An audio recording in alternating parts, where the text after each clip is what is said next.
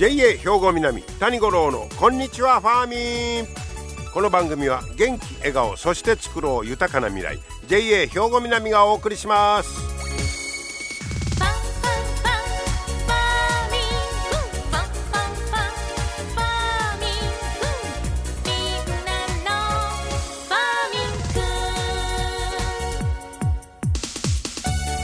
こんにちは谷五郎です。ご機嫌いかがお過ごしでしょうか？ね。まああもう2月も下旬ということになってまいりましたけど。えー、今日は七十二校で言いますと霞初めてたなびくという日になります。まあ気温が少しずつ上がり始めて春霞がたなびき始める頃とこういうことですかね。はい。もうまあ霞か花粉かようわからんないうような時もありますけどねそれとかあのー、中国から黄砂がとか春は割とねそういう春霞やけど何の霞やねみたいなこの頃なってきてる感もするんですけどもね。えー、春霞初めてたなびくという今日は日だということなんですがさあ今日はね豚ちゃんのちょっとお話をしてみたいと思うんですがへえ僕知らんかったですが日本では一般的に、えー、その肥育用を飼ってる豚ちゃんのオス豚は、えー、不快な、えー、匂いが肉につかないように小豚のうちに虚勢されんねんって。そうやったんですか？いや知らんかったわ。へえ、なんかこれはオス臭と読むんかな？オスの匂い。そういう不快な匂いが匂いにつくほっとったら。で小豚のうちに外科的に虚勢される。ね。たまたま取られてしまうと。まあこういうことですね。ところがまあそれそれを虚勢すると肉がまあ柔らかくなったり凶暴さがなくなったりもするんだそうです。だからまあ買う上ではええわけです。あのなんか豚は喧嘩するとかなんかいう話ありましたな。はい。で、えー、肉も柔らかになるしええやん言うことないやんということなんですがまあそういう利点もあるんですがもうヨーロッパなんではなんかでは今はもうアニマルウェルフェアですこれも。はい。えー快適性に配慮した家畜の、えー、ま、管理の仕方そらちょっとかわいそうやろいう考え方が今出てきてんだそうです。痛いんちゃうんってこう外科的に手術するからね。ほいで、えー、もうその苦痛を与えないやり方もうそんな外科的に苦痛を与えるやり方はもうやめとこういうのがヨーロッパでは主流になってるんだそうです。そこで日本でも富山県。富山県は豚の肉質向上のために行うこの虚勢について清掃を取り除く外科的虚勢に比べて薬で清掃の機能を抑える。これを免疫学的虚勢。こっちの方が枝肉の成績も高められることを確認したやて。間違いないというのを確認してます。一石二鳥やん。豚ちゃんはもうその苦痛はなくなるしで結局その枝肉も美味しくなる良くなるこれを富山県は確認したいうことで、えー、これからはじゃあこっちの方へ移っていくんじゃないかとこういう話が日本農業新聞に出てました。えーでそのオーストラリアやニュージーランドなんかではもう主流の虚勢法なんだそうです。まあ、オーストラリアニュージーランドでは特にまあその動物なんかに関してはね、えー、そういうアニマルウェルフェアがもう先進国と言ってもええと思います。でそうやって、えー、やった後の肉の安全性も確認、えー、確認されてるんだそうです肉質に関してはもうそれは安全ですというのも確認されてるこういうことですわ。えー、で、えー、っと富山県なんかはその確認したいうことなんですけど、えー、実際にその免疫学的虚勢と外科的な虚勢それぞれ行って豚を比べてますわ。えどんな違いがあるのかと。そしたら、えー、非空気の1日あたりの体重増は差はなかった。どっちのやり方でも、えー、豚ちゃんが体重超える率は一緒やったと。ほんで、えー、枝肉のこれは上物率言うんですか？あのまあ、牛で言うて A5 ランクとかなんかあれよね。あの、上物率は免疫学的な虚勢が97%で、外科的手術でやる虚勢が75%。え？薬の方が上やんいうことが分かったんですよ。薬で虚勢した方が肉美味しいやんと、こう、こういう結果を比べて確認してます。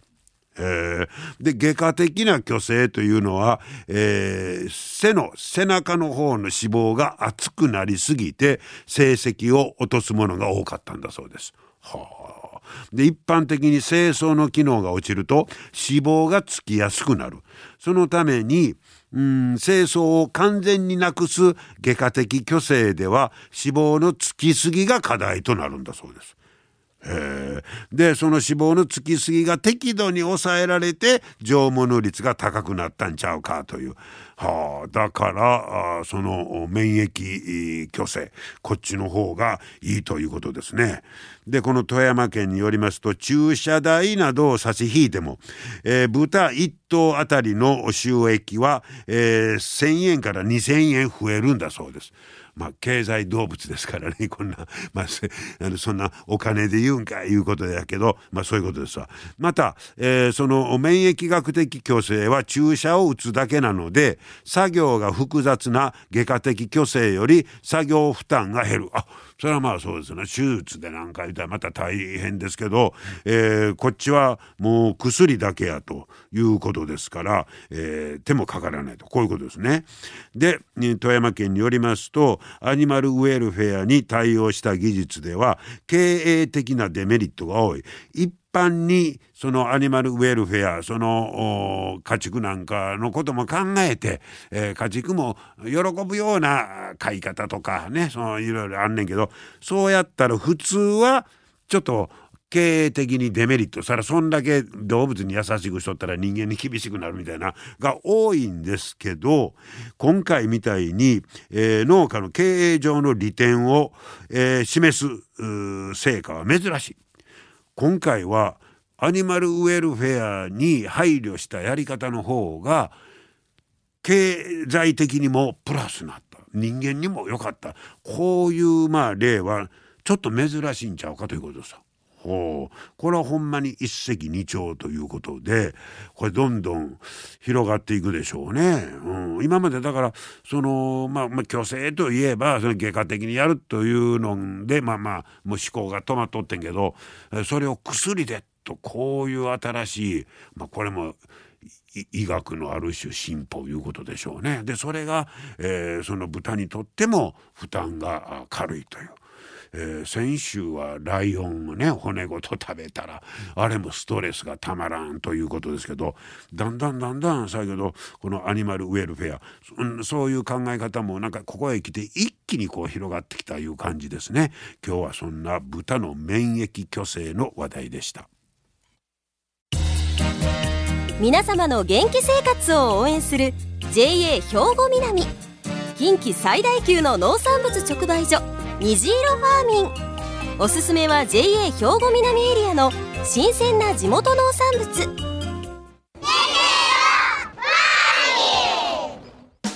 JA 兵庫南は新鮮で安全な農産物の供給。人との触れ合いを大切に地域社会への貢献。人農業自然が共生できる地域社会づくりに取り組んでいきます。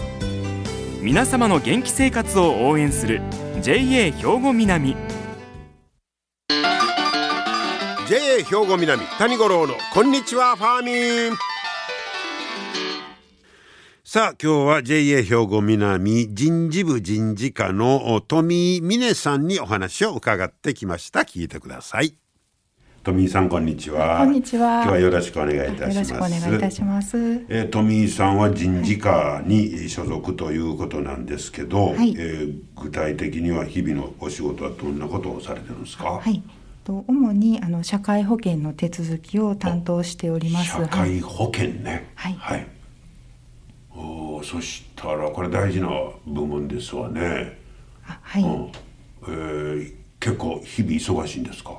あそうですね毎日はい社会保険もうちょっと具体的に言うと、はい日々どんなお仕事になりますまあ、主にまあ社会保険なんで、まあ、健康保険厚生年金雇用保険の年金はいか、これむっちゃ大事ですよ、はい、事務手続きがメインです。はい、はあ年金手続きこれ、ご自身にとってもむちゃくちゃ興味あるところでしょ自分の年金とか、あ、そうですね。はい、ねはい。その知識が身につくのはいいですね、あ、いいと思ってます。はい。でそれやっぱりかなり専門的な知識が必要でしょあ、そうですね。はい。そんな勉強はされたんですか？最初はあのよくはい勉強しました。はい、何もわからなかったんで、ああね最初は大変やったでしょ、はい。でも今もちょっと法改正とかよくあるのであ、そうそうそううん、はい。よくまあ自分でまああのちょっとテキストとか読んで。あはい、あの家帰ってから、はい、ちょっと本読んだりしして、はい、知識習得に、はい、あ日々まあ変化していくやつに対応していかなきゃいけませんもんね、えーほな、えー、富井さんはこの人事課にはい。配属されて何年ぐらいなんですか、あ、丸4年を迎えます。はい、ああそうですか、はい。ほ、なもう最初はまあ何にも知らん世界やったけどあ、そうなんです。はい、だいぶこう分かってきました。あ、そうですね。はい、うん。はい、えほな、えー、と JA 自体に入られてはい。何年ぐらいなんですか、はと丸6年あになります。丸6年ぐらいですか、はい、はい、はい。でそのうち4年は人事課あ、そうです。はい、ということですね、ああそうですか。えほなそれまではまた別のお仕事をされてたんですか？その前もあの他のあの JA お。実家の近くのはい、はい。JA で勤めてました。はい、そうなんですか、はほな他の JA で勤めて、はい。で引っ越しがなんかでこっち来られたいうことですか？あ、そうですね。あのお結婚で、あはい、加古川に、はい、はあ。ほんでもっぺん地元の JA でと。はい、ずっと引き続きね、うん。子供出産した後うん。も続けていってたんですけれども、はい、はあ。やっぱり JA でのお仕事自体がお好きやとかそういう感覚ですか？あ、そうです。はい、はい。えどどんなとこがお好きなんですか？あ、どんなところ、うん。あ、そうですね。本当にこうまあ地元にまあ寄り添ってるはい。ところとか、はい。まああの総合事業体ですので、えうん、まあ自分自身もうん。まあ仕事しながら。い。いろんな経験ができる、ああ。うん。はい、まあところですかね。総合のはい。農業になったら、はい。もう扱う範囲がむっちゃ広いですよね、はい、はい。うん、でそういうのに逆に興味がおありやいうことですか？あそうですね。でまだはいあのほとんど経験したことない部署の方が多いですので、はいはいはい、はい。え普通なんか、全然知らんかったら不安があったりしたりするのかなと思いますけど、逆にあの富井さんにとってはあれはどんな仕事やろなみたいな興味が湧あく。興味はあります。で他の部署でそれぞれまあ活躍している方とか見てましたらすごく憧れますね。すごいなって思います。ああそうですか。ででできたらもうああんな仕事やこんな仕事いろいろ経験させてほしいと。まあ、気持ちはそういう思いはあります。はい。頼もしいですね。はい。ちなみに今一番興味実はああいう業務に興味あるなみたいなのあります？それは言いにくい。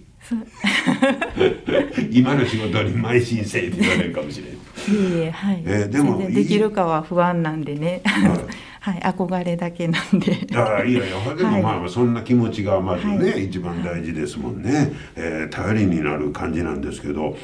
でお仕事自体はどうですか？そのストレスがたまるとかそんなことはないですか？いやな全然ないですね。楽しくさせていただいてます、あそうはいですか、はいえほなご自身のし趣味とかは何かおありですか？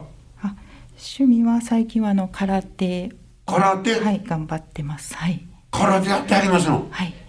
急にこうなってきた、はい、あまだ全然初心者なんです。えはい。な何がきっかけで空手なんか始めはったんですか？あまあ、高校生のまあ子供がいるんですけれども、おはい、ちょっと子供とまあできたら一緒にしたかったんですけれども、はい。何かスポーツをと思って、はい。はい。でで高校生の子供さんにはい。空手したら言うて、まあ言ったら一緒に行ったんですか？あそうなんです。友達が長年ね空手を続けてましてでスポーツ何か探しようやったら空手はどうや言って声かけてもらってまあ、それがきっかけで体験に行きまして。親子で体験に行きはりました。はい。はい。ほんでハマったんですか、うん、お母さんもしてみいひんか言ってね強く勧められてちょっと最初は断りきれなかったっていうのもあ断りきれなかった。はい。あそうほんならちょっとなんか痛そうみたいな感じで体験しはったんですか？あいえいえあのやってはみたかったんですけど。やってみたかったあの実際見たらね道場に行ったら。でやってみるって言われてはい。あの肩肩の方ですか？あ肩と組手組手ですね。はい。うわここでほな息子さんと今通ってはるんですか？いやそれがちょっと息子はね「いや僕はいいわ」ってなりまして。息子さんは僕はええわと。もう遠慮しとくわとえ えー、でお母さんだけが続けてはるんですか？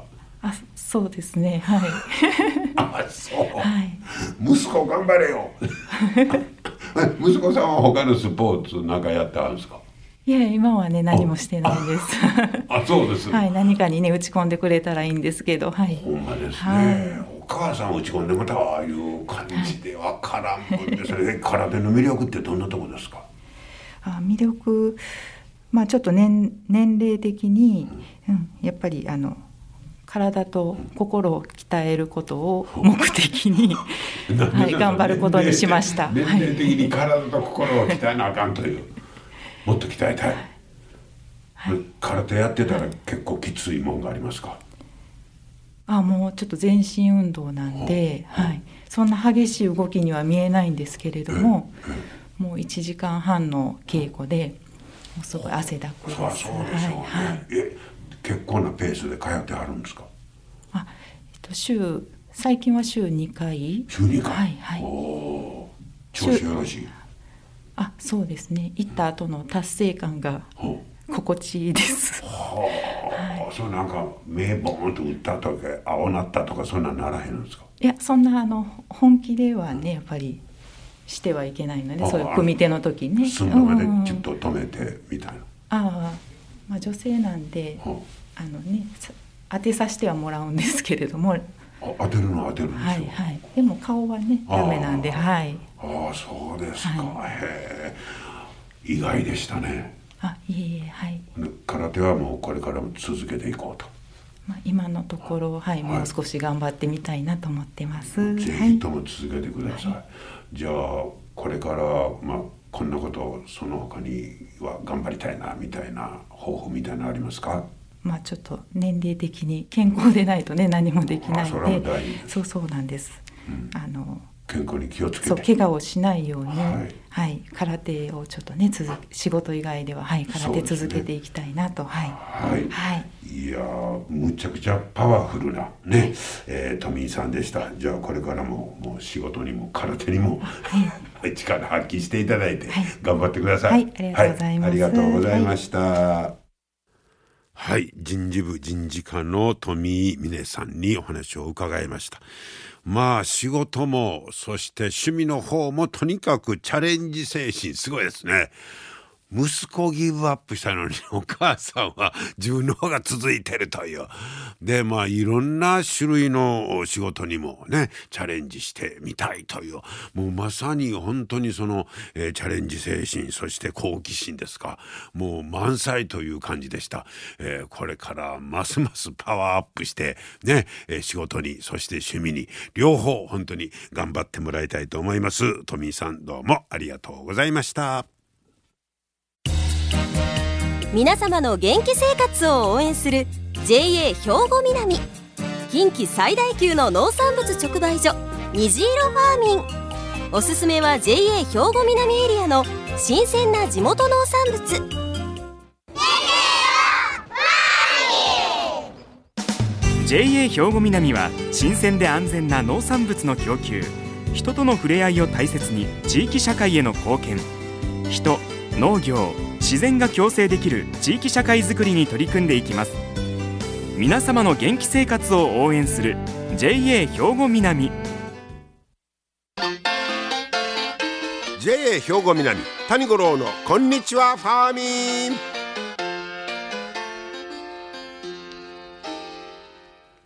さあ続いてはファーミンアグリメッセージです。今日は JA 兵庫南。清掃年部の花房博俊さんにスナップエンドウについて教えてもらいます。